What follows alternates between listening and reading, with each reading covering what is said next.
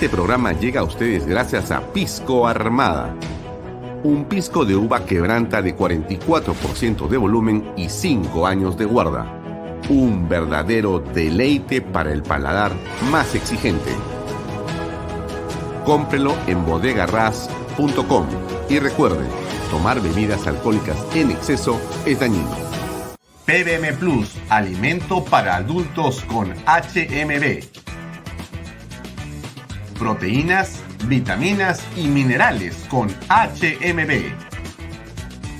Vainilla y chocolate, que ayuda a mantener la fuerza de los músculos. Visita pbmplus.pe y síguenos en Facebook como PBM Plus y en Instagram como arroba PBM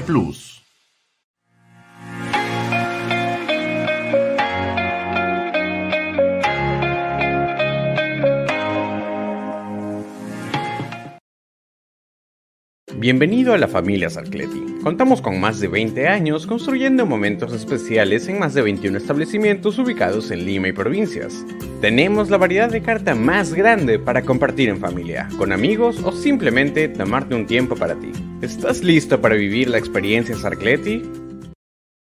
Cumple el sueño de tu casa propia en las Lomas de Yura. Paga desde 935 soles mensuales, con todos los servicios agua potable, luz eléctrica, pistas y veredas. Comunícate por WhatsApp con una de nuestras asesoras o visita nuestra página web gprperú.com. Tu familia e inversión cómodas y seguras en las lomas de Yura. Indupark, lotes industriales desde 300 metros cuadrados. Págalos en 6 meses sin intereses. Indupark Crece con los expertos en desarrollo. ¿Qué tal amigos? ¿Cómo están? Muy buenas tardes, tardes, noches. Mi nombre es Alfonso Valle Herrera y está usted en Canal B, el canal del Bicentenario. Gracias por acompañarnos como todos los días de seis y media a ocho de la noche. Está usted en Bahía Talks. Así es, Bahía Talks. Me puede seguir, si usted me está viendo por internet, me puede seguir por mis redes sociales. Estamos en todas las redes sociales, Facebook, Twitter, YouTube, etc. También nos puede seguir desde las redes sociales de Canal B, en la web canalb.pe. Usted puede ver ahí eh, no solamente este programa y todos los programas, sino 24 horas al día hay una señal con eh, la programación diaria que tenemos para que usted pueda encontrar información con respecto a la coyuntura política. También salimos a través del diario expreso.com.pe. Así es, las redes sociales del diario Expreso. Y eh, también nos conectamos a PBO. Y, por cierto, estamos eh, conectados y saliendo en directo con nuestra señal de 24 horas al día a través de Yotalan. Es una red social de fibra óptica y otra más, y otro más es Best Cable. Así es, Best Cable, canal 95 de Best Cable. Usted nos puede encontrar en eh, diversas partes de la ciudad de Lima, en la zona sur, en la zona este, en la zona norte, en el norte del Perú. Y pronto estaremos también en radio a través de diversas estaciones radiales. Nos va a poder escuchar con todo nuestro contenido y muy pronto estaremos también en otros cables en la zona de la selva del Perú, en la zona oriente del Perú, en la zona norte de nuestra patria y también en la zona sur. La expansión de Canal B es indetenible, imparable. Nosotros estamos cumpliendo el plan que ofrecimos desde que nacimos como un medio de comunicación que lo que busca es lo que dijimos desde el principio y no hemos variado y no variaremos. Es decir, defendemos los principios fundamentales de nuestra constitución, de nuestra patria, del eh, sistema republicano, es decir, la separación de poderes, el Estado de Derecho, el imperio de la ley, pero también, por supuesto, defendemos la vida, la vida del niño por nacer, defendemos la familia, defendemos las tradiciones en nuestra patria y, por supuesto, defendemos que duda cabe a nuestra Fuerza Armada, a nuestra Policía Nacional y también a la democracia. Este es un canal que ha sido hecho en realidad con un esfuerzo enorme, enorme de quienes trabajamos aquí.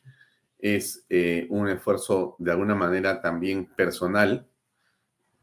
He puesto todo lo que tengo para que podamos contar con una señal y una tecnología que permita poder llegar a sus hogares 24 eh, horas al día. Nada simple, nada pequeño y nada, por supuesto, fácil de hacer, pero en realidad nuestra determinación de pasar sobre nuestros propios errores y limitaciones ha sido en realidad nuestra, digamos, eh, mayor eh, experiencia en esto. ¿no? Todo el mundo se equivoca, todos cometemos errores, todos sentimos que las cosas a veces no caminan como quisiéramos o que no tenemos el suficiente respaldo o apoyo, pero en realidad a estas alturas, eh, después de un año y casi cinco meses de estar en el aire, les puedo decir que todo lo que nos ha pasado, bueno o malo, ha sido muy, pero muy aleccionador.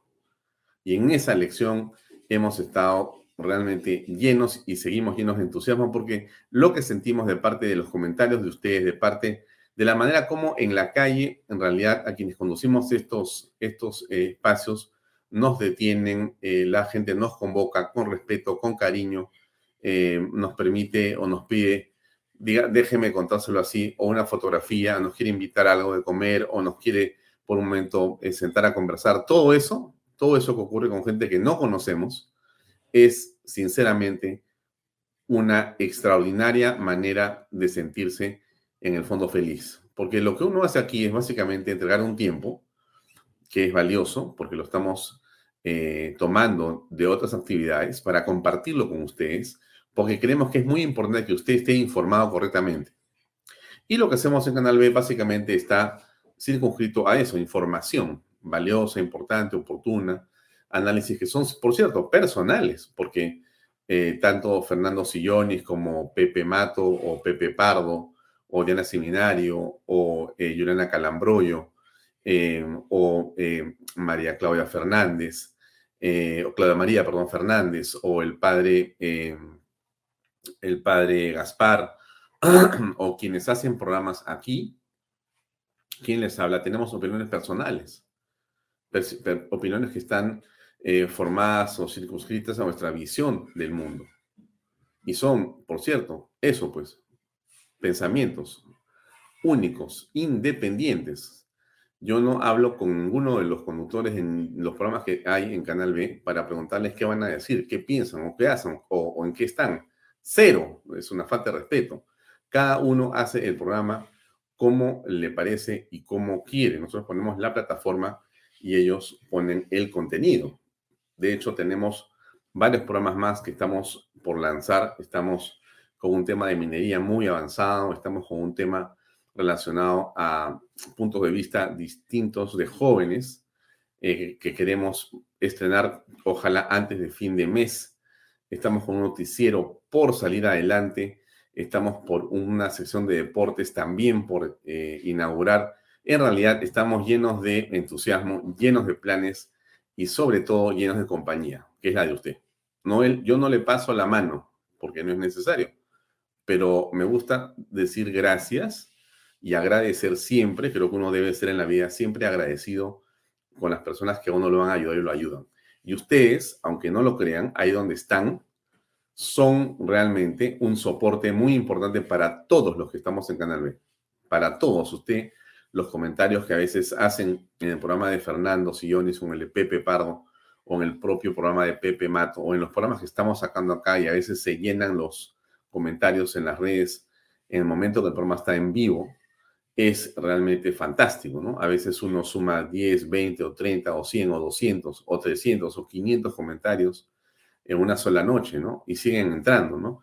Más cuando esto se reproduce, ¿no? Usted sabe que los programas nuestros están ahí y se reproducen y se reproducen y logran tener una gran cantidad de finalmente reproducciones y eso también nos ayuda. Así que eso valía la pena que lo dijéramos. Me he extendido un poquito, pero bueno, la vía está para compartir, ¿no es cierto? Ya le contaré eh, quizá mañana o pasado mañana los números con los que estamos, ¿no? Los números que, por cierto, no son eh, un rating, porque a diferencia de los medios eh, que están en el mundo de la señal abierta, ellos hablan de ratings con compañías que hacen ratings. Nosotros no tenemos eso, nosotros tenemos otra cosa que es más interesante. Nosotros usamos las métricas que tiene eh, Mark Zuckerberg, que tiene Facebook. Así es, esas cifras son las que nosotros tomamos y son mediciones de lo que ha ocurrido. No son eh, porcentajes, no son ideas, no son extrapolaciones, no son mediciones a través de maquinitas en la casa de un grupo de personas. No, esto es lo que ha ocurrido. O sea, si usted le dio a este programa 10.000 interacciones, lo que sale son 10.000 interacciones. Y cuando yo enseño algo, ahí están las 10.000 interacciones. Cuando alguien en una señal alta le dice que aquí hubo de rating tanto, es lo que se supone que hubo porque tal compañía que hace ratings, a partir de la encuesta que hizo con tal y cual persona o tal y cual, dedujo que entonces tiene tantos puntos encima del otro. Cada uno cree lo que quiere. Así funciona también eh, el negocio en general. Nosotros lo que hacemos es entregar a las personas que nos acompañan en los auspicios los números que nos da Facebook o que nos dan y podemos medir a través de las herramientas que te provee la tecnología para hacer mediciones digitales. O sea, nosotros medimos, las métricas son las que están ahí y esto es abierto. Yo no estoy construyendo este, un relato de lo que pasa con Canal B, por si acaso. Lo nuestro es absolutamente medible, auditable, 100% todo el tiempo. Y eso es lo que permite tener, digamos, eh, un grupo de auspicios crecientes, novedosos, interesantes y potentes. Yo le he hablado a usted antes de pasar al programa de hoy, le he hablado a usted hace unos días de esto que está pasando en Arequipa. ¿Por qué le hablo tanto de Yura? ¿no? Bueno, es un auspiciador de nosotros, pero déjeme decirle que me parece que algo muy interesante Yura es una zona que está em, al norte de Arequipa, más o menos a unos 20 minutos del aeropuerto. Generalmente, usted cuando va a Arequipa va a la ciudad que está hacia el sur. ¿No es cierto? Usted va y toma un vehículo, un taxi, o se va con un transporte público y va a demorarse seguramente 20 minutos o media hora o 45 minutos hasta la ciudad de Arequipa, hasta la plaza de armas, porque hay tráfico, porque uno tiene que pasar por una cantidad de calles y siempre un tráfico espantosamente importante o, intensamente grande en Arequipa. Hacia el norte está la zona de Yura, donde está, por supuesto, la cementera Yura, pero es una zona de expansión eh, de la ciudad importante y ahí se ha producido, se está produciendo un fenómeno muy interesante de desarrollo inmobiliario para proyectos de vivienda social. Y esta empresa GPR eh, Perú eh, está haciendo algo realmente muy interesante y novedoso. Lo comenté el otro día, déjenme ponerles el spot para que eh, lo vean en unos segundos, eh, pero yo insisto, ¿no? es muy importante mirar cómo en estos meses Julio Velarde, el presidente del Banco Central de Reserva, dice que la construcción no ha levantado, perdón, que la minería no ha levantado, que la minería no está avanzando a buen ritmo, pero que el PBI se mantiene como en 3% o alrededor de gracias a la construcción. Y la construcción termina siendo, ¿qué construcción? No de los edificios, pues, para millonarios, de millones de dólares, porque eso se compra, pues, este, olvídese, eso es muy poco, eso no, no tiene relevancia. Pero sí, cuando se mueven cientos o miles de unidades inmobiliarias en los segmentos CDE, donde techo propio y mi vivienda son fundamentales, que son préstamos que el Estado entrega como bonos cuando las viviendas tienen un precio determinado. Creo que son 120 mil soles para techo propio y 250 o por ahí mil soles cuando se habla de mi vivienda. Pero en todo caso, está finalmente esa información en la, página web del ministerio. Pero ah, mi punto era, qué interesantes son estos desarrollos inmobiliarios de vivienda social que se están produciendo. Se lo pongo para que no lo deje de tener en cuenta. Cumple el sueño de tu casa propia en las lomas de Yura. Puedes comprar tu casa ya construida pagando desde 935 soles mensuales, con agua potable, pistas y veredas, alumbrado público, título de propiedad y mucho más. Aprovecha los bonos de techo propio y nuevo crédito Mi Vivienda y empieza a construir tu sueño ahora. Y el otro, bueno, así que se lo dejo ahí para que lo piense, eh, gprperú.com. El otro tema interesante, importante, notable, es esto que pasa con Indupark, que es un parque industrial muy, pero muy interesante, muy cerca de Lima. Casi está, diríamos, dentro de Lima, ¿no? Porque ya Lima ha crecido tanto esta ciudad que como te dicen, eh, en realidad está pues eh, del centro de la ciudad eh, de Lima a 30 minutos, realmente es, es, aquí, ¿no? Porque esto está muy cerca. Indupark es una cosa muy, pero muy, muy interesante. Si usted está buscando un terreno industrial para poder desarrollar su empresa, el local de su empresa, quiere alquilar un local o quiere tener una relación de largo plazo, pues llame a Indupark y mire el video que yo le he puesto antes acá, pero hoy día también lo quiero compartir porque me parece importante ver estas oportunidades. Somos Indupark. Llevamos más de 30 años promoviendo el desarrollo en el sector inmobiliario e industrial, logrando una sólida comunidad de negocios dentro de un ambiente seguro, moderno y responsable. Nuestra ubicación estratégica en el Distrito de Desarrollo Industrial de Chilca nos permite una óptima conectividad con principales puertos del país, a la vez de tener una accesibilidad directa y cómoda por vías modernas de libre circulación, como la Panamericana Sur y el intercambio vial de Pucusana, que permiten ahorrar a nuestros clientes tiempos en sus operaciones y costos logísticos rentabilizando así día a día su inversión. Contamos con lotes desde 300 metros cuadrados con zonificación I2 e I3, con entrega inmediata, crédito directo, planes de financiamiento personalizados, facilidades de pago sin intereses y asesoría postventa. Nuestros servicios están comprometidos con el uso eficiente de los recursos para que el logro de tus objetivos estén en armonía con el medio ambiente. Empresas nacionales e internacionales ya son parte de nuestra sólida comunidad de negocios. Decide rentabilizar tu inversión. Sé parte de Indupark hoy. Ingresa a nuestra web indupark.com.pe para agendar tu visita y consultar por nuestros excelentes planes de financiamiento. Indupark, creamos desarrollo.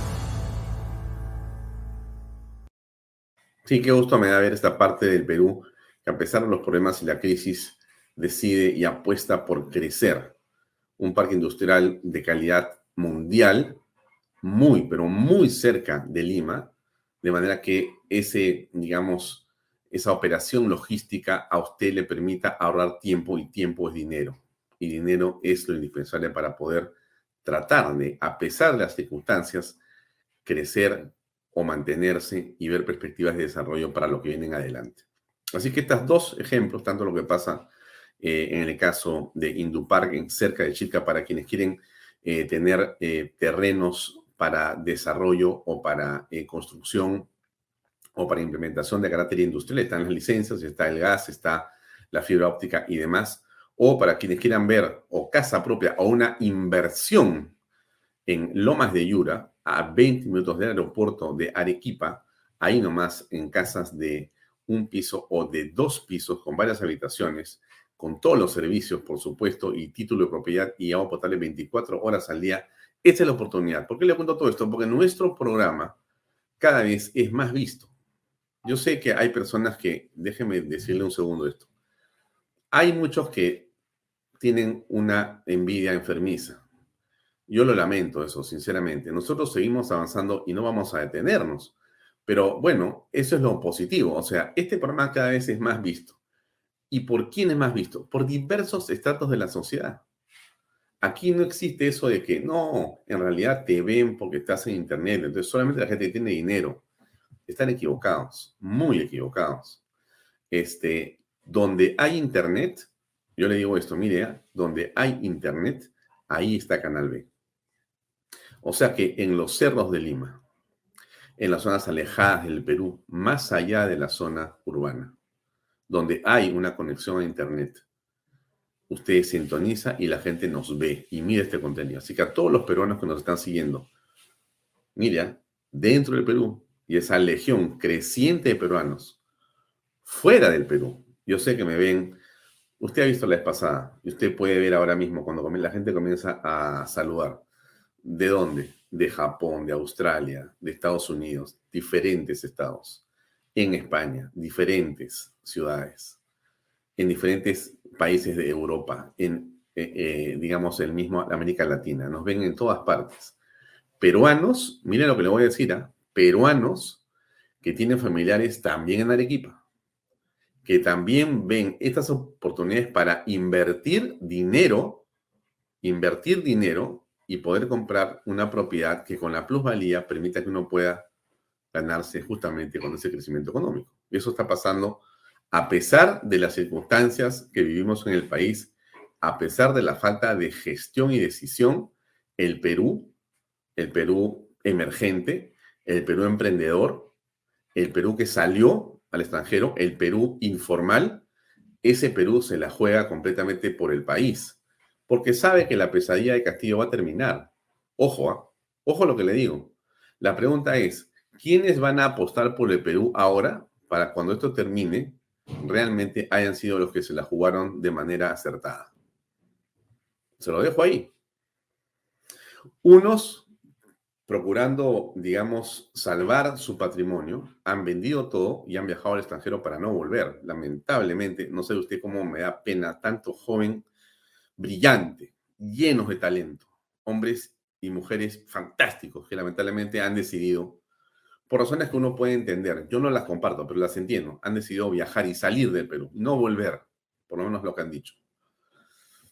De acuerdo, pero a pesar de eso, a pesar de esa salida de personas que lo ha hecho por todo lo que vemos y sentimos, ahora lo vamos a ver en unos segundos, también es verdad que hay mucha gente que ha decidido hacer empresa en estas circunstancias, aquí en el Perú, jugársela por completo, a pesar de Pedro Castillo y sus huestes. Mire lo que le digo, porque sabe que el país es más grande que esas circunstancias. Nosotros en Canal B creemos completamente esto que le estoy diciendo.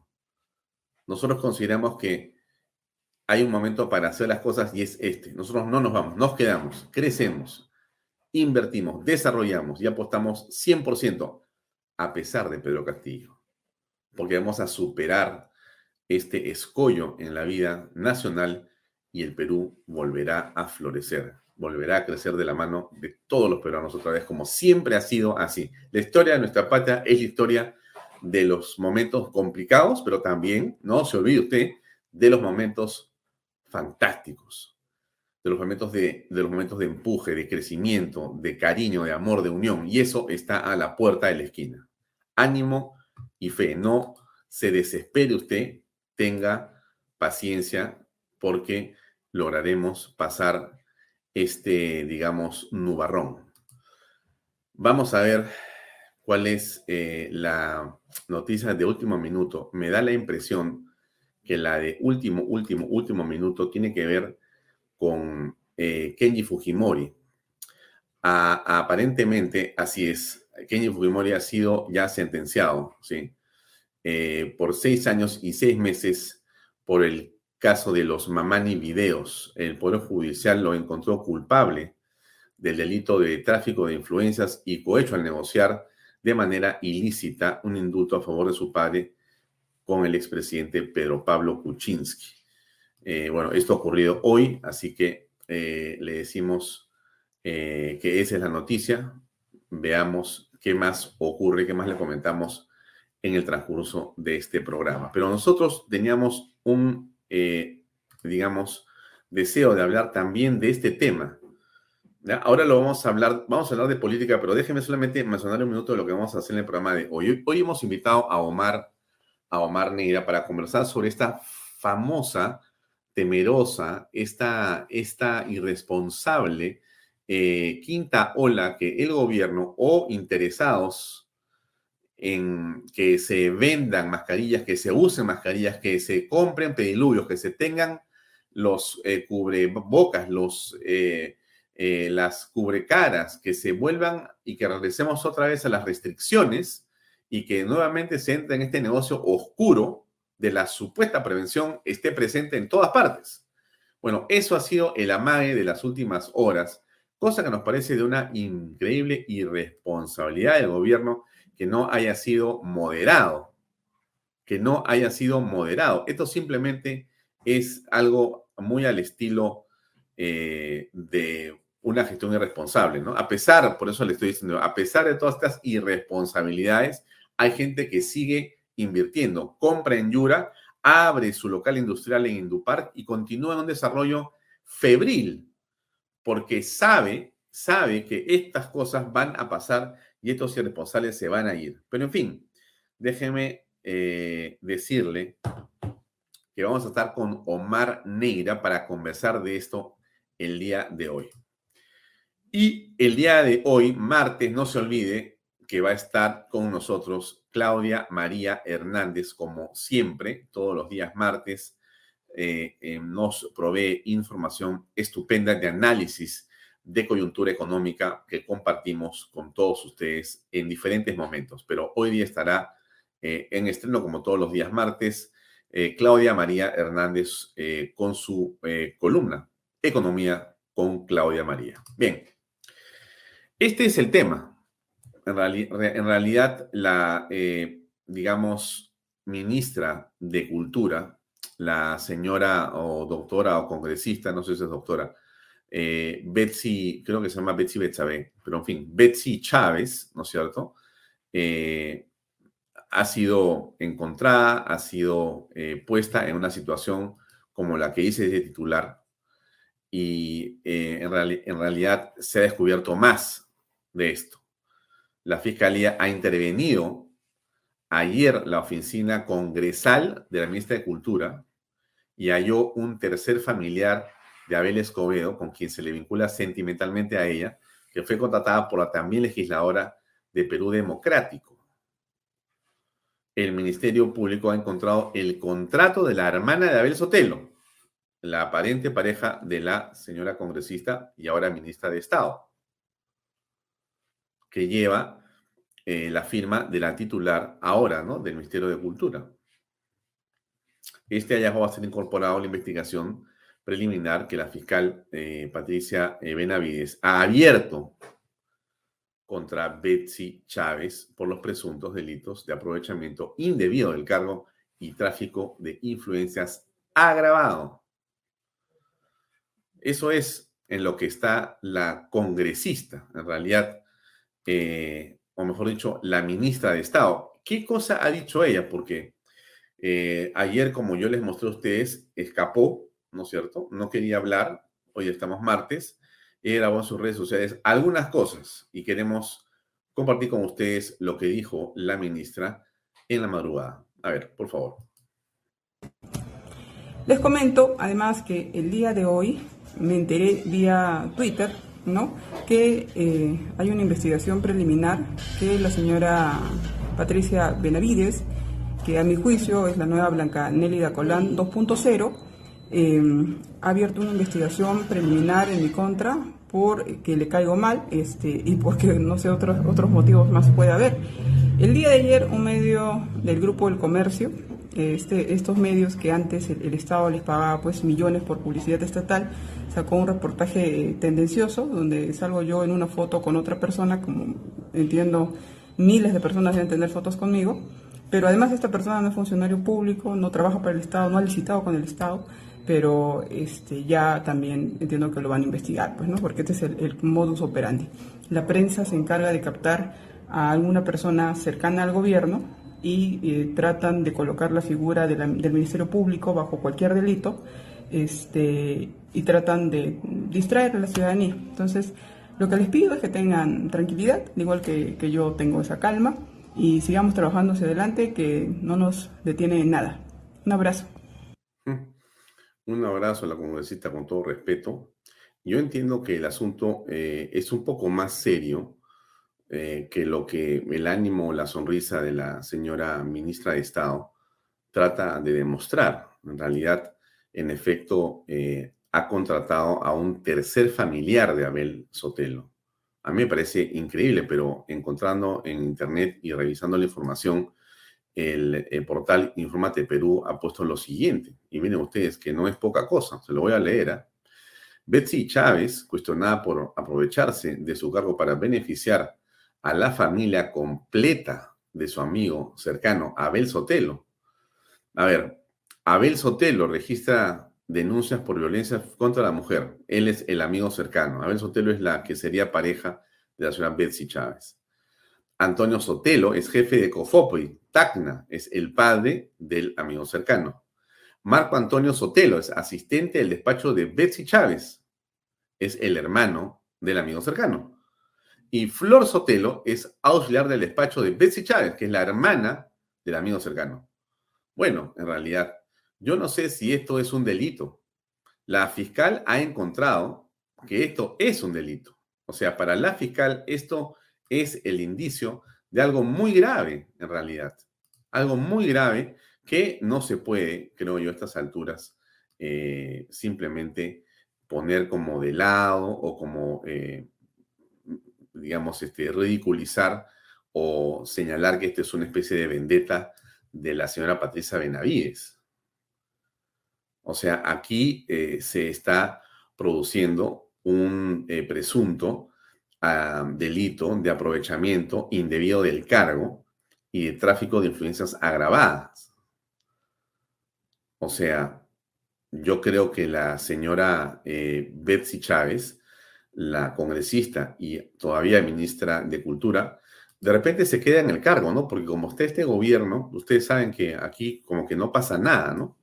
Pero han ido también a buscarla al antiguo despacho del Ministerio de Trabajo. A ver, escuchemos qué pasó el día, el día de hoy. A ver de la mañana es que la Fiscalía ha ingresado aquí a la sede del Ministerio de Trabajo para realizar estas diligencias y había anunciado la Fiscalía de la Nación a través de las redes sociales que abrió esta investigación preliminar contra la ministra de Cultura Betsy Chávez por los presuntos delitos de negociación incompatible o aprovechamiento del cargo y tráfico de influencias agravado. Y al respecto recordemos que la ministra de Cultura ha rechazado estas acusaciones periodísticas que señalan que ella contrató a sus allegados para cargos públicos. La información que tenemos es que desde las 7 de la mañana el equipo de fiscales a cargo de la fiscal provincial Karen Vázquez, ellos vienen realizando eh, las diligencias respectivas aquí en la sede institucional. Además, cabe indicar que este equipo de fiscales ingresó en el momento que el ministro Salas brindaba una conferencia de prensa. Tenemos entendido que se eh, encuentra este equipo fiscales en el quinto piso, donde se encuentra la Secretaría General. Nosotros vamos a estar acá muy pendientes porque también eh, estaría ya a punto de finalizar esta diligencia, siendo ya pasada las 11 de la mañana. Es muy probable que retornemos contigo en cualquier momento, María de Jesús, ante eventuales declaraciones, por supuesto, si así lo meritan, eh, por parte de la fiscal provincial Karen Vázquez. Hmm. Bueno, ustedes han visto el despliegue que se ha, eh, digamos, llevado a cabo por lo que está ocurriendo con la señora ministra de Cultura, Betsy Chávez. Ella dice que esto es parte de un modelo, de una conjura, eh, y bueno, más o menos repite lo que ya hemos escuchado de todos los que están siendo acusados e investigados. Ella se suma a una lista, en realidad, eh, de ministros de Estado que están ya eh, en la mira completa de la Fiscalía de la Nación. Está la señora Betsy Chávez, está el ministro de Justicia, está el ministro, eh, primer ministro y este ministro de la Producción. O sea, todos ellos están metidos ahora eh, como parte de una investigación. Unos por tráfico de influencia, otros por en fin, cada uno tiene una pena que es más eh, compleja o difícil o delicada que la otra. Eh, ¿Qué cosa fue en realidad lo que dijo el día de hoy en la mañana el doctor Aníbal Torres? El doctor se levantó temprano y se fue no sé a qué parte del Perú. Y eh, me parece que estaba con un ánimo un poco más calmado, ¿no? Tratando de reconstruir lo que ha destruido a ver, ¿qué cosa fue lo que decía en la mañana? Eh, me parece que todavía no había tomado café o ya había tomado café, estaba más, más calmado, más relax. A ver, escuchemos. al Congreso de la República para que Ejecutivo y Congreso de la República terminemos de una vez con estas eh, discusiones, con estas peleas. La población se siente indignada con esta situación de incertidumbre política en que vivimos. Hay que entenderlo muy bien, ejecutivo y legislativo, que el pueblo ha elegido a sus gobernantes para que trabajen en beneficio del pueblo y no para que se dediquen a esta lucha permanente que no tiene ningún sentido. Nosotros, Ejecutivo y Legislativo, creo que somos personas muy capaces, personas de buena fe, que nos podemos sentar a dialogar y a trabajar por el bien del país, con intermediarios o sin intermediarios. En realidad, desde mi punto de vista, no es necesario que hayan intermediarios todavía. Hay personas muy capaces en el legislativo como en el ejecutivo para poder ponernos de acuerdo y resolver este problema que vivimos en nuestro país. Bien, estaba, como les digo yo a ustedes, con un ánimo más bien distendido, más tranquilo, pero en realidad no termina por convencer en el discurso, ¿no? Porque todo lo que vemos nosotros es, eh, a estas alturas ya me parece que de un ánimo cambiante, eh, polarizado, ¿no? Me parece un bipolar, ¿no? Todo el tiempo en realidad tiene una posición eh, determinada A y cambia hacia la opuesta, B. Y está en la B y cambia hacia la A. Y entonces estás dando saltos y vuelcos. En realidad, eh, más allá del tema político, yo creo que por la salud del eh, doctor Aníbal Torres, alguien que lo quiera debería de recomendarle con franqueza que dé un paso al costado y que mejor se dedique a, ver los temas académicos o a la familia, a los nietos, si los hubiera, y que más bien mantenga una posición de calma y tranquilidad, porque no sé qué edad tiene el señor Aníbal Torres, pero exponer a una persona que me parece mayor a la intensidad en la que eh, lo tiene, bueno, los vaivenes de Pedro Castillo Torres, que no son pocos, o tratar de arreglar ese menjunje de situaciones y de delitos, solamente lleva a cualquiera que le quiera seguir el rastro a una, digamos, situación de estrés permanente imposible de resistir o de aguantar.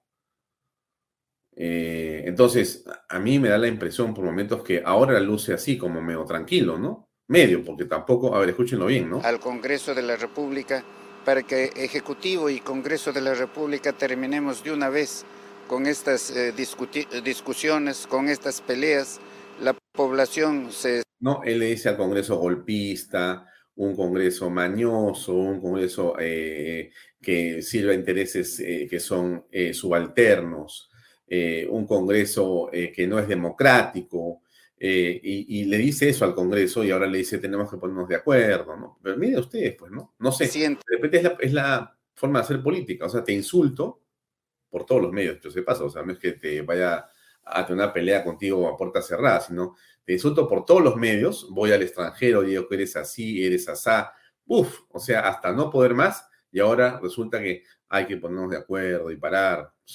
Indignada con esta situación de incertidumbre política en que vivimos. Hay que entenderlo muy bien, ejecutivo y legislativo, que el pueblo ha elegido a sus gobernantes para que trabajen en beneficio del pueblo y no para que se dediquen a esta lucha. Un ratito, ¿no? Eso del beneficio eh, para que se trabajen para beneficio del pueblo, claro que sí, por supuesto que sí, pero el Ejecutivo no está haciendo eso. El Ejecutivo, según todas las investigaciones, según todos los jugados, según todo lo que pasa y toda la historia que acompaña a Pedro Castillo y Aníbal Torres y sus ministros, es la historia de un grupo de gente que entró a servirse ellos para sí mismos, no para el pueblo. O sea, perdonen, pero estamos apreciando eso aquí. Lamentablemente, muchos congresistas también han caído en ese juego y también están ahí básicamente para sí mismos. O sea, esto es realmente una competencia de gente bien amoral, ¿ah? Y no me quedo solamente en el Ejecutivo, por si acaso, en el Congreso de la República hay también cada pieza que es pero de oro y de oposición y también algunos de, o sea, del oficialismo y también algunos de la oposición, o sea, están en ambos lados porque es así, mucha gente ha ido a servirse. Mucha gente ha ido y ha considerado y considera que esto es una oportunidad para vivírsela, para vivir de la política. A mí me da mucha pena en realidad que se pierdan oportunidades, porque uno cuando tiene el voto sagrado del pueblo, lo que tiene que hacer es servir. Miren, eso es, quizá yo sea un teórico, quizá yo sea un teórico, pero claro, como yo leo tanto de política y veo tantos procesos políticos y me interesa mucho estudiarlos, quizá cuando leo un poco de la historia, ¿no es cierto? La historia de la Revolución Francesa o de la Revolución Rusa o lo que pasó en los Estados Unidos o el proceso político en Chile o en otros países, en nuestra propia patria, ¿no es cierto? Uno lee los procesos políticos y comienza a lo que pasa en Francia, tan interesante, ¿no? Eh, bueno, y uno lee y, o España y comienza a, encontrar pues una serie de elementos de cultura, de política, ¿no? Uno dice, este, mira, en realidad votar, ¿no? Eh, que te voten, ¿no? Que, que voten por ti es un momento no solamente de honor, ¿no? Pues, sino es un compromiso para servir, para servir a la sociedad de una manera pues sagrada en realidad, ¿no? Pero así, sagrada, sagrada, sagrada. Yo no sé en qué momento eso que para muchos es un momento cumbre donde te eligen, pero tú también recibes pucha, una responsabilidad gigantesca, ¿en qué momento se cambia la figura? ¿En qué momento se confunden las cosas y la gente considera que lo que importa es servirse, agarrar, beneficiarse, hacer contacto, meter a los amigos? en lugar de ofrecer, ¿no? En lugar de dar. Yo no entiendo ese ánimo, e-, ese espíritu trascendente, esa realización trascendente no existe. Y eso es fatal. Por eso es que la educación es tan importante. Por eso es que uno tiene que formarse para entender por qué en la vida importa trascender en la sociedad y en las personas. Trasciendes cuando tú entregas, das, ofreces, sin condición, sin condición. Y eso es lo que hace un político, de verdad. Un hombre formado en, el humanismo o en cualquier ciencia, pero educado bien, lo que sabe es que lo que tiene que hacer si toma una decisión política y es votado por las personas, que está solamente por una razón, para entregar ese tiempo que dura el cargo electivo, para entregar su tiempo, su esfuerzo, su vida completa en ese esfuerzo. Y después se retira y chao, ¿y cuál es la ganancia? Mira, la ganancia la tienes tú en tu conciencia, en tu corazón. Eso es lo mejor si te aplauden, si no te aplauden después, eso es otra cosa, eso no te merece un interés, en verdad. Pero si tú duermes en tu almohada después de haber sido elegido, tranquilo, si sabes que no solamente no robaste, sino que diste todo de tu parte, aunque nadie te reconozca, eso no interesa, mira, ya está, ya está hecho. Pero no, aquí es al revés. Entramos como sea, porque las elecciones son una especie de, de tómbola, ¿no? Es una tinca, salen y se les, es como Pablo con este, el reflejo condicionado de los perros, ¿no es cierto? O sea, las glándulas comienzan a, eh, ¿cómo se llama? Eh, segregar una serie de alucinógenos en la mente de las personas y ya tú sientes la saliva, que tienes que tener los contratos, que tienes que tener la plata, que tienes que tener el carro, el chofer, las motos las secretarias, los asesores, que tienen que mirarte por aquí, por allá, ya no conoces a nadie, te vuelves loco, pues la gente se vuelve loca. Y cuando entran al Congreso les paran y se les cuadran y a eso los obnubila por completo. O sea, ya la gente ha perdido el sentido de la realidad. Bueno, ese mal, eh, yo estoy hablando de una cosa que he visto en personas. Me da mucha pena. O sea, eran unas personas normales hasta que lamentablemente fueron elegidos. Y uno dice, qué bien que fueron elegidos pero se trastornaron. Otras personas, miren, ¿ah? son elegidas y son igualitos. Igualititos, ¿ah? Eran A y siguen siendo A. Y te tratan como A. Y conversan como A. O sea, ningún problema. Pero unas que son unos desconocidos en realidad y los eligen, se vuelven locos o locas. O sea, pierden el sentido. Ya no hablan con nadie. Uy, Dios mío, caminan especie de algodones por la calle, miran de otra manera, ya no, no pueden hablar contigo, ya no pueden, no, no, ya, o sea, se transformaron, se transformaron. Eso es, eso es yo creo que malísimo, ¿no? Que pase eso. Eh, no, no solamente digo yo cuando hablamos de gente joven, ¿ah? gente mayor y gente joven, los dos temas también me parecen eh, realmente de una, digamos, pena absoluta. Me da pena, en verdad, ¿no? Porque digo, si, eso si esto va a pasar. O sea, ¿tú crees que porque eres congresista, ahora eres ministro de Estado, todavía más difícil, que vas a ser, va a ser eterno eso? O sea, ¿tú crees que porque tienes un chofer en la puerta con un carro que no es tuyo, sino es nuestro, de usted, mi señora, señor, ¿tú crees que eso te va a dar toda la vida? O sea, ¿tú crees que porque vas a Palacio, porque este presidente que es ahora amigo tuyo, o sea, ¿tú sientes que eso es, o sea, que ya el non plus ultra, que caminas por la calle como si fueras un pavo real? Me da risa. ¿Y tú crees que porque estás en el Congreso de la República y porque también la gente te ve o te reconoce en la calle por ser en televisión, pasa algo en tu, vida? ¿Sabes qué? qué? ¿Qué cosa tan... A mí me da... No sé qué decirlo. Pero ¿por qué comento esto? Porque eso es parte de la educación que falta, pues la gente tiene que entrar a la política porque es un apostolado.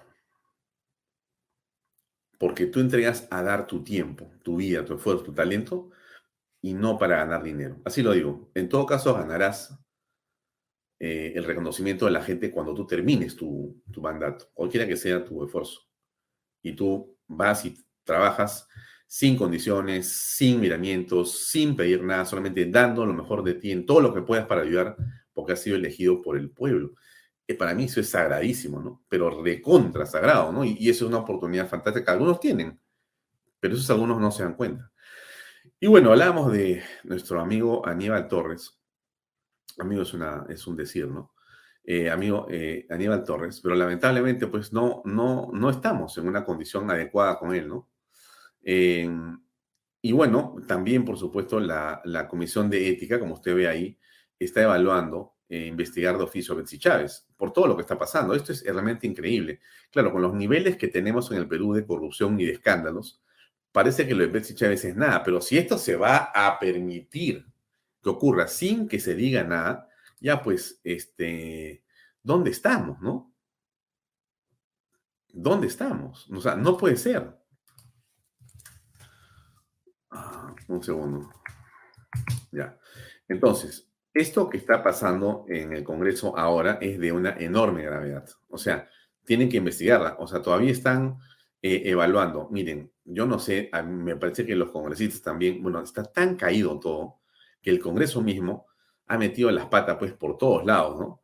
Miren, hoy día, por ejemplo, les cuento un detalle para no continuar con esto. Estuvo el procurador del Congreso de la República en el Tribunal Constitucional, es lo que me cuenta, lo que me comenta.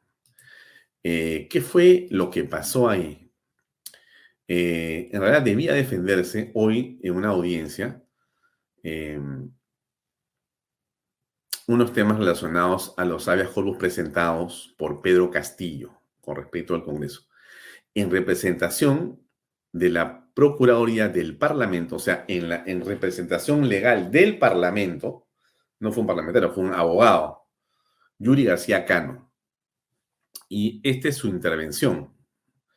Bueno, lo voy a poner, dura cuatro minutos, pero usted escúchela y no se vaya a desesperar. ¿ah? Pero esto fue lo que hizo el procurador que va enviado por los congresistas de oposición a defender la posición contra Castillo en el tema de la acusación por traición a la patria. A ver, escuche usted, tranquilo nomás, tres minutos y medio. Bien, eh, conforme a la descripción típica, señor magistrado, que ha brindado y, es parte eh, de, nuestra normativa penal, eh, el hecho me pide mi opinión, señor magistrado, pero obviamente a quien le corresponde el pronunciamiento es a los congresistas de la República. No, señor abogado, usted es el, usted es el abogado, usted es el eh, procurador. Usted viene en representación de los congresistas y usted tiene que dar los argumentos del Congreso. Sí, a lo que me refiero, si me permite, señor magistrado, es que lo que considera, obviamente, en este informe es el hecho de, eh, antes de las intenciones que aparentemente habría tenido el, señor Castillo antes de ser presidente y, y las y, la, y su pronunciamiento brindado pues a nivel nacional e internacional, siendo ya presidente en esta entrevista, es la de, de alguna manera, una afectación al territorio nacional al dar salida a un país extranjero por territorio de nosotros. Eh, si es que vemos el, el, informe final, señor magistrado, lo que está recomendando justamente es un tema de eh, un delito no consumado, conforme se desprende del informe final que ha presentado la subcomisión por, por lo que lo califique un acto de tentativa. Conclusión, la opinión es un delito en grado de tentativa. La, la opinión. de la subcomisión. esa postura me preocupa mucho. Primero porque estamos hablando de un país hermano como Bolivia. Segundo porque estamos hablando de que usted se está tumbando décadas de políticas de integración latinoamericana.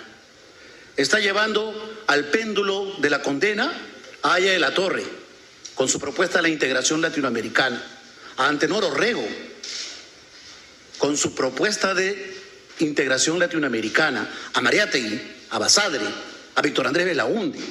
Le vuelvo a preguntar, ¿Usted cree que la opinión es un delito? ¿O como el, tipo penal requería algún nivel de ejecutabilidad, algún nivel de actuación, un decreto supremo, un decreto de urgencia, un acuerdo de Consejo de Ministros, una iniciativa legislativa, una, una suscripción de un convenio unilateral, o sea, es decir, sin respaldo de ningún órgano estamental.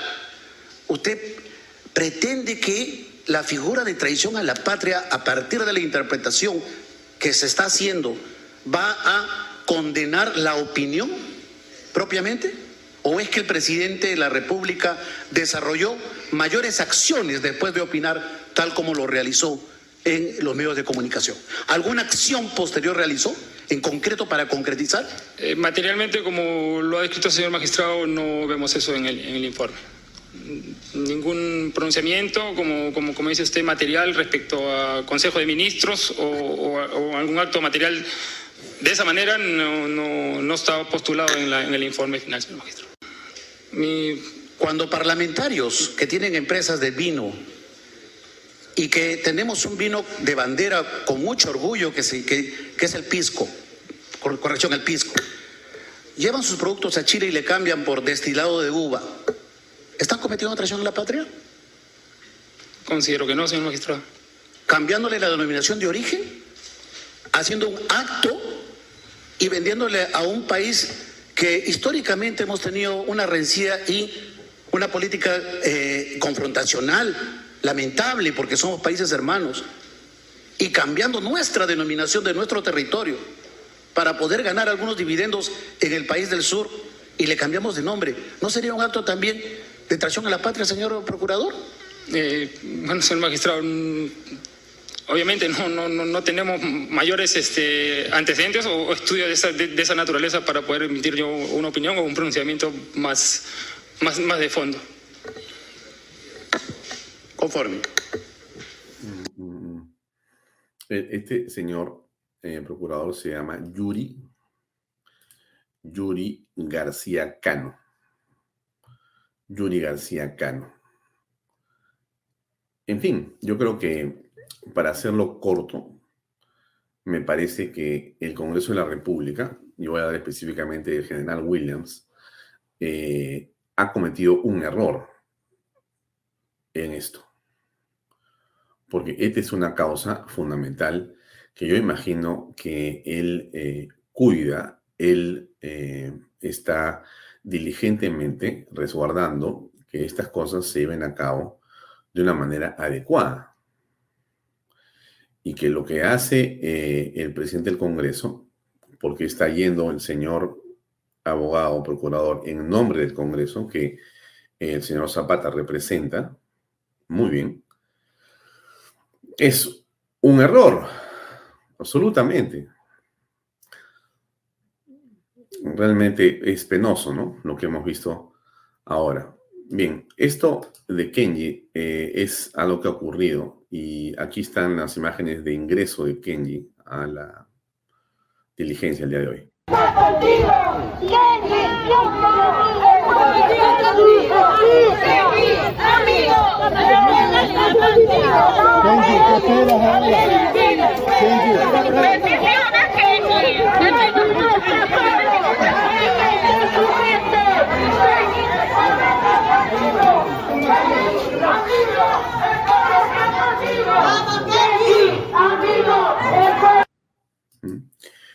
Eh, bueno, la, gravedad de lo que ha ocurrido es, me parece, eh, terrible. Veremos más eh, efectos en los siguientes minutos o en todo caso, mañana lo comentaremos in extenso.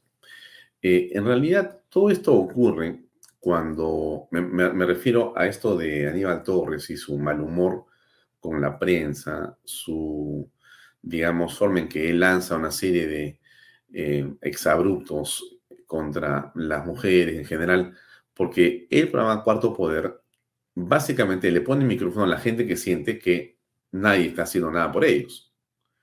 Y el señor Aníbal Torres reacciona. ¿No? A ver, solamente como comentario, ¿no? Un, periodista como un político, eh, mi padre siempre me decía eso, ¿no? Y yo no entendía, pero ya cuando es mayor se da cuenta, ¿no? Un periodista como un político tienen, eh, decía mi padre, un sistema digestivo distinto de los normales porque tienes que entender que las cosas que ocurren tienen una enorme intensidad y en esas, por responsabilidad propia o por ajena, vas a verte involucrado.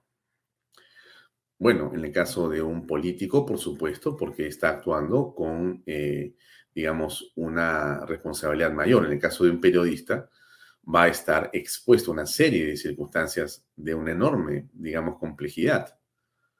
Puede ser que tú veas un asesinato, una violación, puede ser testigo de un crimen, de un golpe de Estado, de eh, una cosa tremenda, ¿no? Un acto violento contra ti. Tienes que ir a cubrirlo y mantener la ecuanimidad absoluta, la sangre fría para ver lo que está pasando. O sea, tu estómago no puede ser alguien que diga, ay, me siento mal, no puedo ver sangre, mucha tensión.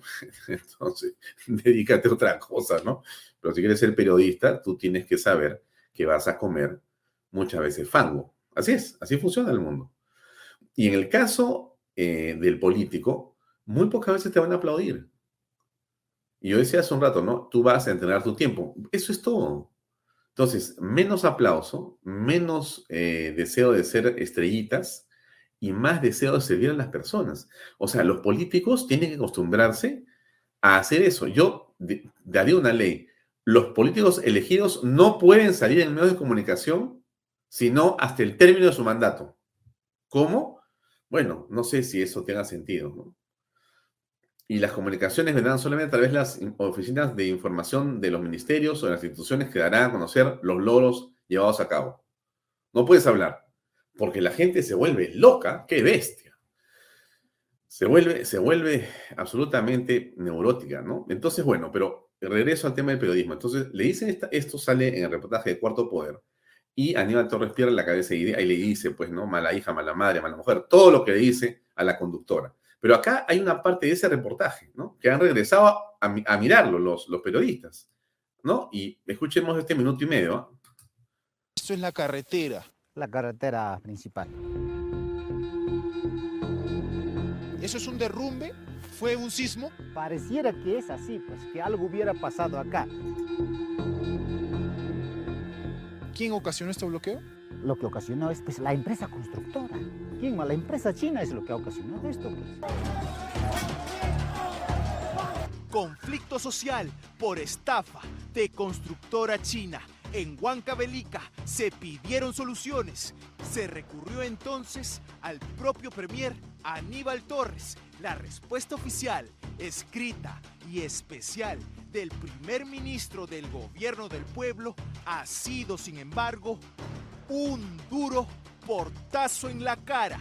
No corresponde la instalación de un espacio de diálogo a cargo de la presidencia del Consejo de Ministros.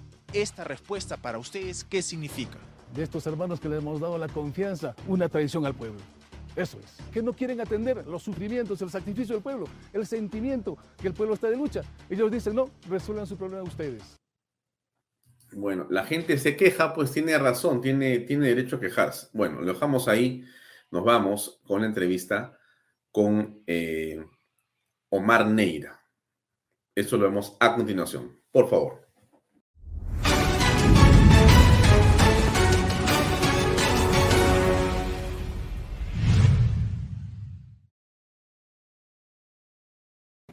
¿Qué tal, Omar? Muy buenas noches. Gracias por acompañarnos en Bahía Talks. ¿Cómo te va?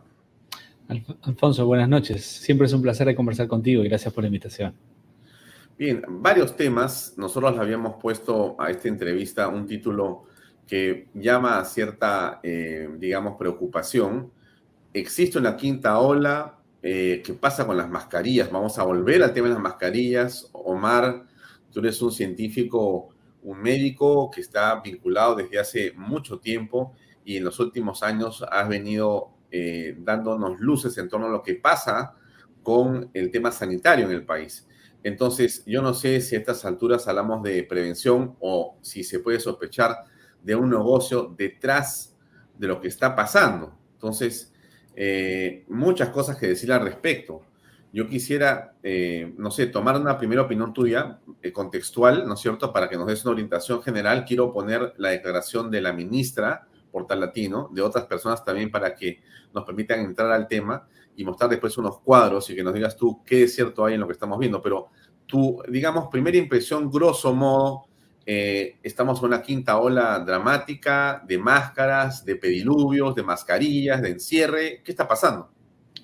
A ver, entonces lo que tú dices es cierto, ¿no? A ver, después de todo lo que hemos visto, sospechar que atrás de esto hay negocio y no salud es razonable. A ver, pediluvios, máscaras faciales, pruebas rápidas y todo eso sin evidencia solo generó negocios alrededor impresionantemente, entonces te hace sospechar. El análisis, a ver, el análisis del contexto hoy, 15 de noviembre, es lo siguiente. Estamos en tiempos de Omicron. Recordarás, tú me invitaste en enero cuando empezábamos la tercera ola y me decías, oye Omar, pero hay un, ¿cuál es el panorama del año? Y te decía, me parece buenísimo, esperanzador. Y seguimos en ese escenario. Omicron llegó para ser altamente contagioso, pero no generar enfermedad. E-, ese es el panorama hoy también.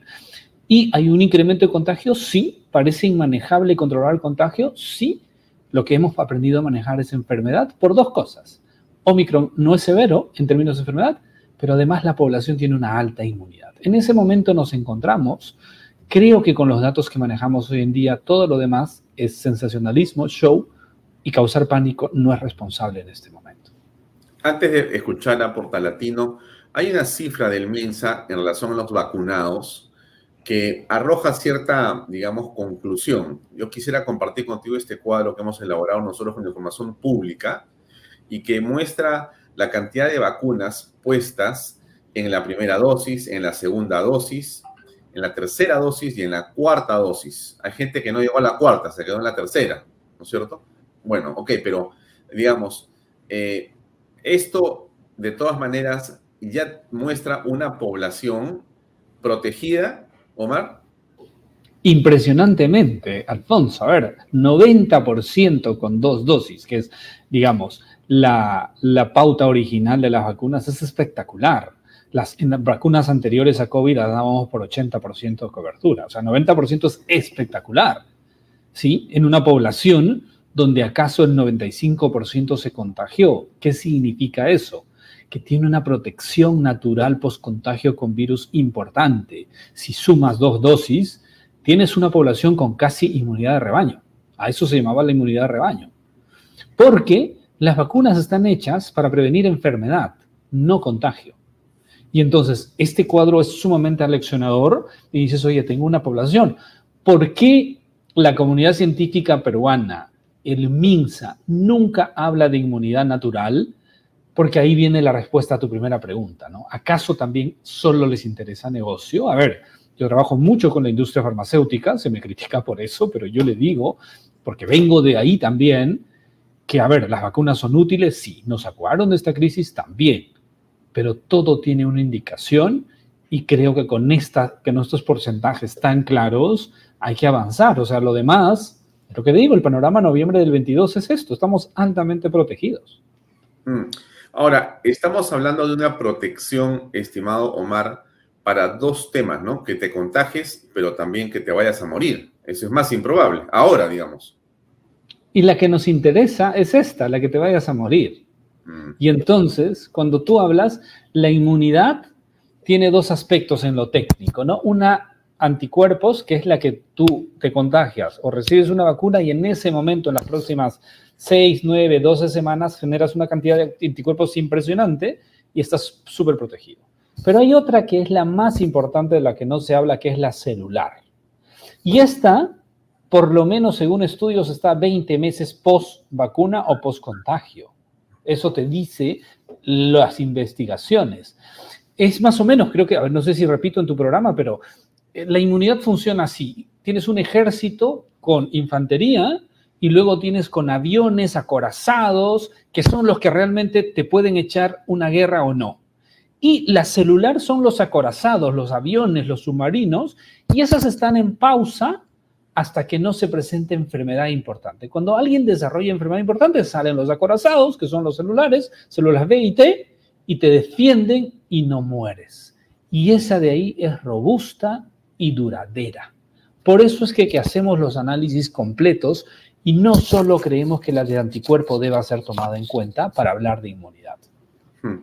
Y entonces, eh, normalmente, Omar, una persona se, digamos, contagia de una gripe, digamos, ¿no es cierto? Pues no eres inmune a la gripe.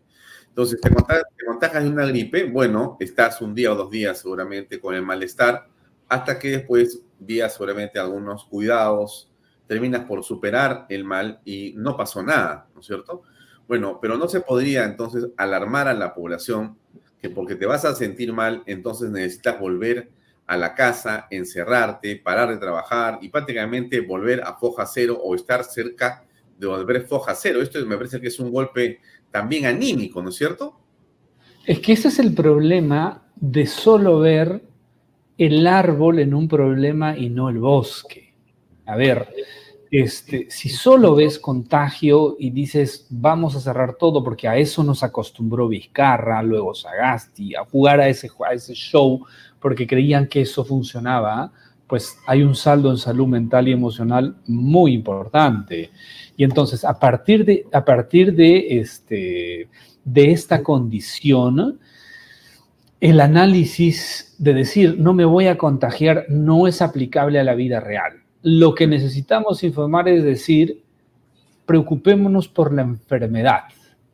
Y la enfermedad en este 2022 no ha sido importante. ¿Qué ha sido más importante?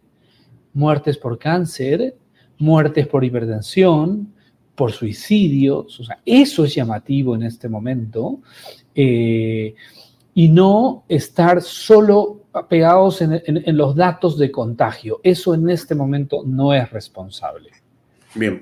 Eh, Omar, permíteme, por favor, eh, compartir y colocar la declaración de la ministra de Salud, la congresista Kelly Portalatino, que llamó la atención hace unos días por lo que dijo. Escuchemos, por favor, para entender qué fue lo que quiso decir la autoridad en el Perú. A ver en sesión de Consejo de Ministros, este, como ministra es mi deber de hacer una propuesta ante este, este Consejo de Ministros y de las cuales vamos a tomar la mejor decisión porque tenemos que salvaguardar ante una eh, eh, campaña navideña que son siempre esos picos altos donde aumentan más los casos. Este Actualmente no tenemos casos de COVID o de hospitalización, no tenemos nosotros mortalidad, mucho menos letalidad de COVID-19 incentivamos a través de ustedes, señores de la prensa, en que nuestros hermanos podamos utilizar las mascarillas en zonas de conglomeración de personas para poder eh, llegar a esta quinta ola que no queremos que, nuestros este, adultos mayores con factores de riesgo generen pues algunas complicaciones como ya le hemos evidenciado en la primera y segunda ola. Ya se acerca ya la campaña navideña y eso genera pues un tema de conglomerar no masas durante sectores y no podemos permitir retroceder de lo que ya hemos avanzado. Y invoco a todos nuestros hermanos adultos mayores con factores de riesgo de hipertensión, diabetes, asma o enfermedades pulmonares obstructivas que continuemos en culminar la tercera, cuarta dosis porque es el momento de ser, seguir con la responsabilidad en la sociedad. A ver, eh, no logro entender realmente eh, qué quiere decir la ministra de Estado, este Omar, por favor, danos luces. Porque Kelly se contradice, empieza atemorizando, pero luego aterriza en los datos y posiblemente sus asesores, y Eduardo Ortega tiene que ver mucho en ello, seguro, porque lo he escuchado hoy hablar, de decir, dice, no, mira los contagios y la campaña navideña, pareciera que fuera una compra de, de, lo de COVID o la salud fuera servicios, compras de productos y hay que hacer campaña, pero luego dice, pero no están enfermando, dice, no están enfermando, eso no vemos, eso dice ella, y al final dice, invocamos a los vulnerables. Y eso es clave.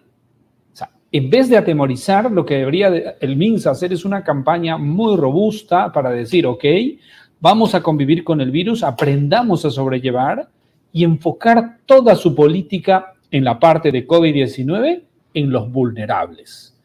Y el resto de la sociedad preocuparse de otros problemas de salud, preocuparse de otras actividades. Venimos, el país está golpeado en muchos sectores y avanzar con eso. Pero empezar con el temor y luego decir, pero no enferman y solo están los vulnerables, es porque ahí están los datos. Lo dice Kelly. Eso, esos son los datos. Ahora, esto ha despertado, eh, Omar, una preocupación como todos vemos en redes sociales y en general. Eh, la gente parece que comienza a sentirse muy y muy preocupada. Hay una suerte también de psicosis en la ciudad. De repente exagero, pero ya las campañas en redes sociales han aparecido eh, negándose a poder nuevamente tener por obligatoriedad el uso de las mascarillas. La gente dice, no hay razón, no hay evidencia, no existe ningún tipo de cifra que nos lleve a que la eh, eh, colocación de máscaras o las restricciones en la movilidad eh, son lo que debería de estimarse o obligarse a hacer para evitar contagios y finalmente muertes. O sea, no existe ninguna evidencia y eso es lo que preocupa. pero se ve a la ministra de Salud más bien en reuniones diversas, a las autoridades, llámese ministros de Estado, llámese presidente, en toda forma de socialización, eh, en realidad como que hubiéramos en un mundo de hace 10 años o 20. Y entonces no entendemos por eso el discurso de la ministra, que hace un minuto dice, esto nos preocupa, está subiendo, entonces los hipertensos, los diabéticos, no se muevan, quédense en su casa, pónganse máscaras, o sea, salgan disfrazados, no, no, no, van a estar muy graves. Y ella está más bien eh, dando un mensaje que no se logra comprender en realidad. ¿Qué está pasando? ¿Tienes tú una lectura sobre esto? Es la incongruencia de este Ministerio de Salud desde el 2020, ¿no? La incongruencia de Zamora, de Massetti, de Ugarte, de todos los demás, no recuerdo los nombres, porque dicen una cosa y hacen otra. Y entonces la población con justa razón sale a protestar porque está bien. A ver, pedimos evidencia, Alfonso. Yo no quiero pretender tener la razón. Lo único que pido es un estudio que muestre que su política de mascarillas funcionó en tres años. Solo eso. Y entonces tú ves esa incongruencia de la propia Kelly. Tú la ves hoy mismo en un hospital al aire libre con su mascarilla, pero luego se reúne con cientos de personas al aire cerrado sin mascarillas. La población dice, ¿cuál es el, qué pasa acá? O sea, si ellos no lo hacen, si Kelly usa las mascarillas todo el tiempo y da el ejemplo, pero bien por ella, y que dé y que ayude a los vulnerables, perfecto. Pero de ahí que obliguen a los demás a cumplir normas que no tienen sustento científico es realmente absurdo. ¿Cómo ha sido absurdo estos tres años? Entonces, ¿qué es lo que tendría, qué es lo que pedimos los ciudadanos? Coherencia. Yo no soy anti mascarillas, Alfonso. Mm. Yo no soy antimascarillas. En este centro de investigación, el centro de virología posiblemente más importante de Sudamérica, en los ambientes controlados usamos mascarillas. Ojo, pero en otros ambientes, y hoy estoy solo en este laboratorio, no necesito usar la mascarilla, pero si estuviéramos en pleno trabajo posiblemente sí, porque acá se trabajan con virus. Entonces hay contextos. Lo único que pedimos es aplicación y razonabilidad y que la gente confíe en las políticas. Lo que estás viendo es un rechazo a la población porque no confía en su Ministerio de Salud, porque las propias políticas que han hecho menoscabaron la confianza si teníamos. Eh, Omar, eh, hemos visto en la mañana de hoy una noticia según la cual eh, quien esté en la pantalla en esa, digamos, explicación que vemos es Eduardo Ortega, que es director del CDC en el Perú. entonces, según las datas que se maneja, estamos, digamos, en una situación distinta y más bien no existe un pánico, pero ¿qué cosas del CDC? ¿Qué ha pasado en la mañana? ¿Qué significa esto? Danos luces, por favor.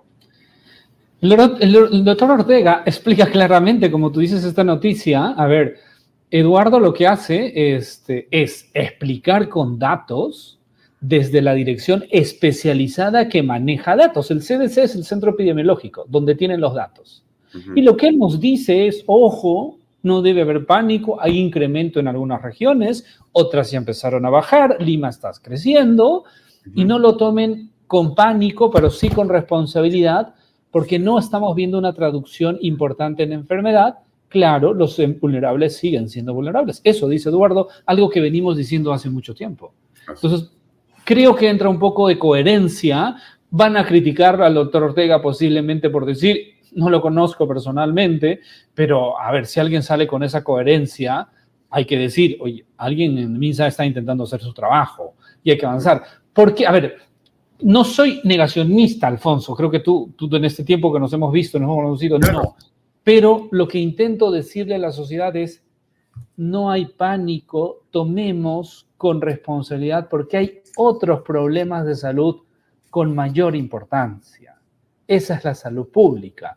La salud pública hace análisis de la epidemiología, inmunología, de las ciencias sociales, políticas y economía, inclusive para tomar decisiones y decir, si algo hay que preocuparse hoy es por cáncer, salud mental, enfermedades cardíacas, y, es, mucho más el acceso a, este tipo de patologías que por la COVID-19. No soy negacionista. Si, si Omicron muta y se convierte en un lambda 2, hay que tomar otras medidas porque nos destroza, pero hoy parece que no va a pasar eso. Todo indica a que Omicron durante un año ha reinado en el mundo con distintos sublinajes, llámale lo que tú quieras. Ahí los opinólogos hablan de Centauron y la XXQ, XZ, lo que quieras. Todas sigue siendo Omicron. ¿Y qué cosa es Omicron? Alto contagio, inmanejable, pero poca enfermedad. Y entonces, a ver, con un análisis de ese tipo, creo que el doctor Ortega es responsable y nos dice, ojo, hay incrementos, algunas regiones sí, algunas bajaron, pero no nos, no nos cause pánico porque está pasando este incremento de la y no se traduce en enfermedad. Eso es lo que está diciendo Eduardo. Hmm. Me gustaría eh, colocar un testimonio de una explicación que hace eh, MATLAB, eh, que es, digamos, no sé si la palabra es científico, pero es bastante preciso en los números. Y eso nos va a ayudar a entender, quizá, y después te pediría tu opinión al respecto, Omar. Escuchemos, por favor. Claro que sí, esperamos. Comunicando de que los números están subiendo. El INSA nos está comunicando de que los números están subiendo. Fuerte, con ese tono. Que además pensemos ya en la posibilidad de empezar a usar mascarillas de manera obligatoria. No hay un solo número que demuestre que deberíamos estar preocupados más de lo que debemos estar preocupados con tu vacuna, con tus cuidados personales. De acá, sin mayor preocupación de que me están informando de que ya viene el virus de nuevo. ¿Cuánto adulto mayor, cuánto papá, cuánto abuelo te está mandando ahorita información a ti, no? Seguro te ha llegado. Cuidado, está empezando el virus de nuevo. Y eso baja las defensas. Eso enferma. Si no es necesario. Vamos a ver la cifra para ver si es necesario preocuparse. Primera ola. Esta fue la positividad, la línea azul, 35. 35 peruanos de cada 100 encontrábamos contagiados. Y la primera ola en resultados en fallecimientos fue un olón. Todos nos acordamos. Nos vamos a la segunda ola, fue esta de acá. Que se reportaba diferente. Debió ser más o menos también un 30% de positividad. La segunda ola también, y fue la peor, un olón. Ahora nos vamos a la tercera ola. Tercera ola. La positividad también altísima, casi un 30%. Y miren esto, ya teníamos vacuna a partir de acá fallecimientos, miren cómo bajaron, a punto segunda ola, a punto primera, miren el tamaño de estos y lo que pasó con la tercera ola en nuestro país. Y además, para estar seguros, hemos tenido cuarta ola, acá está, con 29% de nuevo. Y miren, más chiquita. Fallecimientos, perdón, sí, fallecimientos para abajo, hospitalizaciones para abajo, paciente que haga eh, UCI para abajo. Cuidemos nuestro estado anímico. Eso, comparte esta información para que tus abuelos, tus papás, entiendan de que no hay razón para estar preocupados, más del cuidado que ya tenemos. Bien, entonces hay un tema del estado anímico. Me parece que las cifras son correctas. ¿Cuál es tu impresión? A ver, a Marco lo critican porque dicen que hace un matemático opinando de la pandemia, porque los datos son esos, o sea, es la realidad. A ver, Marco lo grafica muy bien. Alto contagio en tercera y cuarta ola pero baja enfermedad. No, no puedes inventar muertos. Ahí está, no hay muertos importantes. Los que fallecen son vulnerables y muchos por otras causas relacionadas no directamente a COVID. O sea, Esa es la realidad aplicada a los datos de investigación científica que nosotros siempre lo veníamos proponiendo. esa es la realidad. Lo que quieran hacer, que jueguen al show, que quieran lo que sea, la quinta ola, la sexta, lo que quieran, esa va a venir. Pero la enfermedad, por eso te digo, tiempos de Omicron, no se traduce importantemente. Ahí están los datos. Punto. ¿Qué tiene que ver en realidad el estado anímico como determinante? Porque me parece que lo que hace el Ministerio de Salud a través de Portal Latino es iniciar una ola de terror. No sé si esto es un poco exagerado, pero yo he escuchado lo que dice nuestro amigo de MATLAB, porque todo el mundo, bueno, tu cuidado, lleva tu máscara, ya no salgas, mejor quédate, mejor como, pero ¿qué pasa? No, es que ya está otra vez aquí, esto ahora sí es fatal porque hay que volver a vacunarse, entonces todo vamos a volver a comenzar. ¿Qué está pasando en realidad? Y el gobierno dice, deténganse, que esto no es así. No ha pasado nada, sino uno tiene que estar tratando de investigar y llamando a personas como tú que seriamente se refieren al tema y estás en varios medios tratando de explicar, oigan señores, o sea, vamos con calma, vamos con prudencia. Tiene que salir el hombre a explicar su matemática porque el ministerio es incapaz de hacer lo que corresponde, que es proteger a la, a la población. Increíble. Y usan su incapacidad porque son políticos, porque les encanta el show. Y entonces si tienes una población atemorizada durante tres años, evidentemente por el gran número de fallecidos, y entonces estos te, pintan un escenario de terror. Entonces toda la población, a ver, es lo que dice los, las cadenas de WhatsApp, y también las recibo, innumerables, dicen, oye, ¿qué es esto? Eres irresponsable. La realidad es una, y entonces los políticos en Perú aprendieron que jugar al show es políticamente popular. No importa si es sutil o no, pero es políticamente popular y se traduce. Dicen, wow, la ministra está tomando decisiones en salud. No importa si son útiles, sino toma decisiones. Y las toman las más fáciles. Dicen, ok, ponemos obligatorias las mascarillas a todas y juegan ese show. No importa si se traduce o no la enfermedad, no hacen un análisis. Entonces, esa incompetencia se traduce en un beneficio político y pues finalmente los perjudicados somos otros. ¿Por qué? Porque va al fondo de tu pregunta. Porque la salud emocional la salud mental es tan importante como la física, no la puedes disgregar. Y hemos olvidado la salud emocional. Cuando tienes un 30% de la población con algún grado de trastorno de salud mental, dices, no, entonces, pero ¿por qué no le llama la atención a la población? Porque creen que salud mental es esquizofrenia. No, la esquizofrenia es de lo, más bajo y, y es la, de repente la cúspide de lo más llamativo, pero el trastorno alimentario es un problema de salud mental. El trastorno del sueño es un problema de salud mental. Pregunta a tu alrededor, Alfonso, de 10 personas, ¿cuántos tienen dificultad para dormir? Eso se traduce luego en problemas de salud física, diabetes, hipertensión, riesgos de, cardiovasculares, porque todo eso conlleva esto. Las personas necesitamos dormir bien y en pandemia no hemos dormido bien. No nos hemos alimentado bien. Yo conozco de casos de, adolescentes que han fallecido por anorexia en pandemia. Es dolorosísimo, por eso salí fuertemente en principio a pedir que se abran los colegios, porque había que asegurar la salud o el desarrollo socioemocional de los más chicos, porque ellos son los más castigados en esta pandemia, los que no enferman. Los que no, no, se dañan con esta COVID fueron los más sacrificados bajo el esquema de protege a tus abuelos. Mm. Y eso fue lo más lesivo que se hizo en esta sociedad. Eh, para terminar, eh, estimado Omar, se ha cumplido hace muy poco tiempo, o en realidad estamos en el mes de noviembre, y hace tres años comenzó en China eh, esto que es el COVID-19, el coronavirus, y en Wuhan eh, se produjo aparentemente y se escapó este virus según lo que cuenta la historia. Y al final de cuentas ocurrió lo que hemos visto y hemos conversado un poco el día de hoy.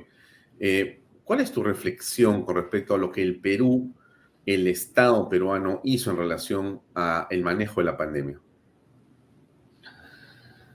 Doloroso, desastroso, incompetente, y que muchos se beneficiaron de una crisis sanitaria en términos políticos y económicos.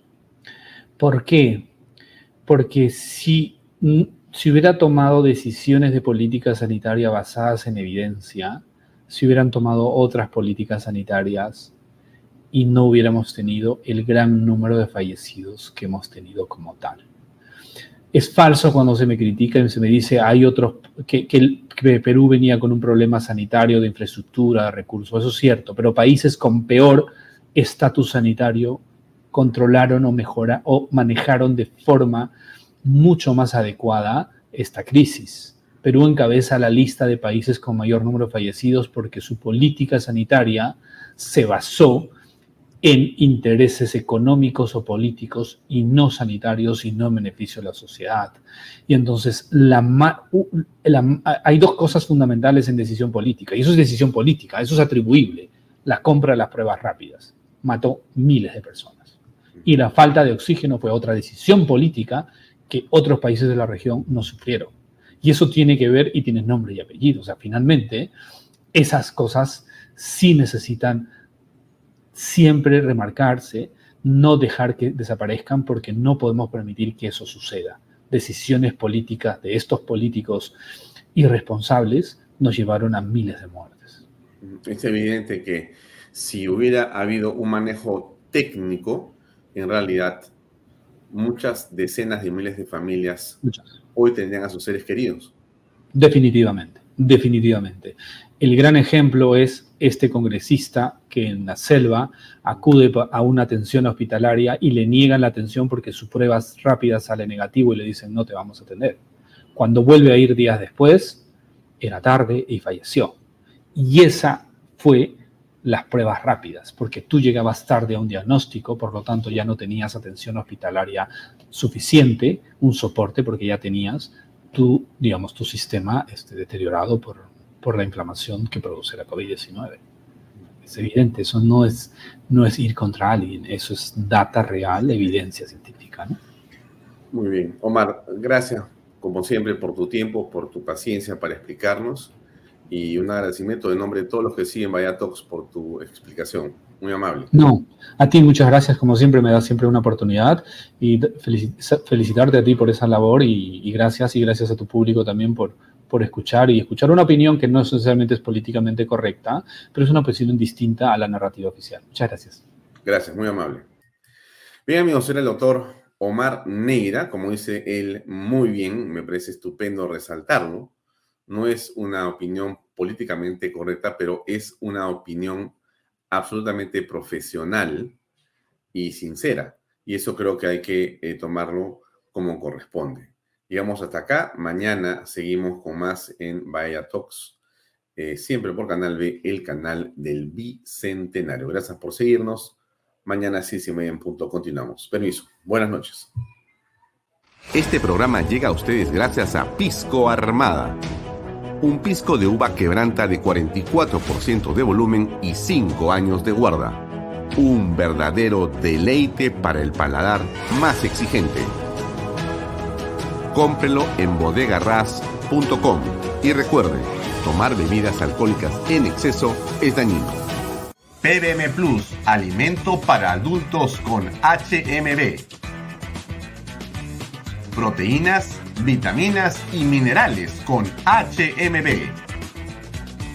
Vainilla y chocolate, que ayuda a mantener la fuerza de los músculos Visita pbmplus.pe y síguenos en Facebook como PBM Plus y en Instagram como arroba PBM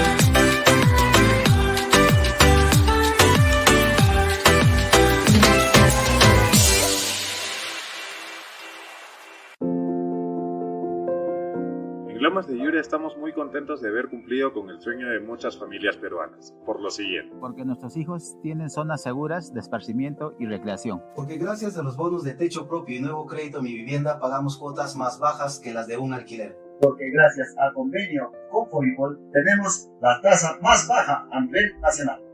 Porque nos brindan espacios cómodos y agradables. Porque contamos con los servicios básicos las 24 horas porque me permitió desarrollar mi negocio familiar. Así como estas y otras familias, los invitamos a que ustedes también formen parte de nuestro proyecto Las Lomas de Yura. Indupark, lotes industriales desde 300 metros cuadrados. Págalos en 6 meses sin intereses. Indupark, crece con los expertos en desarrollo.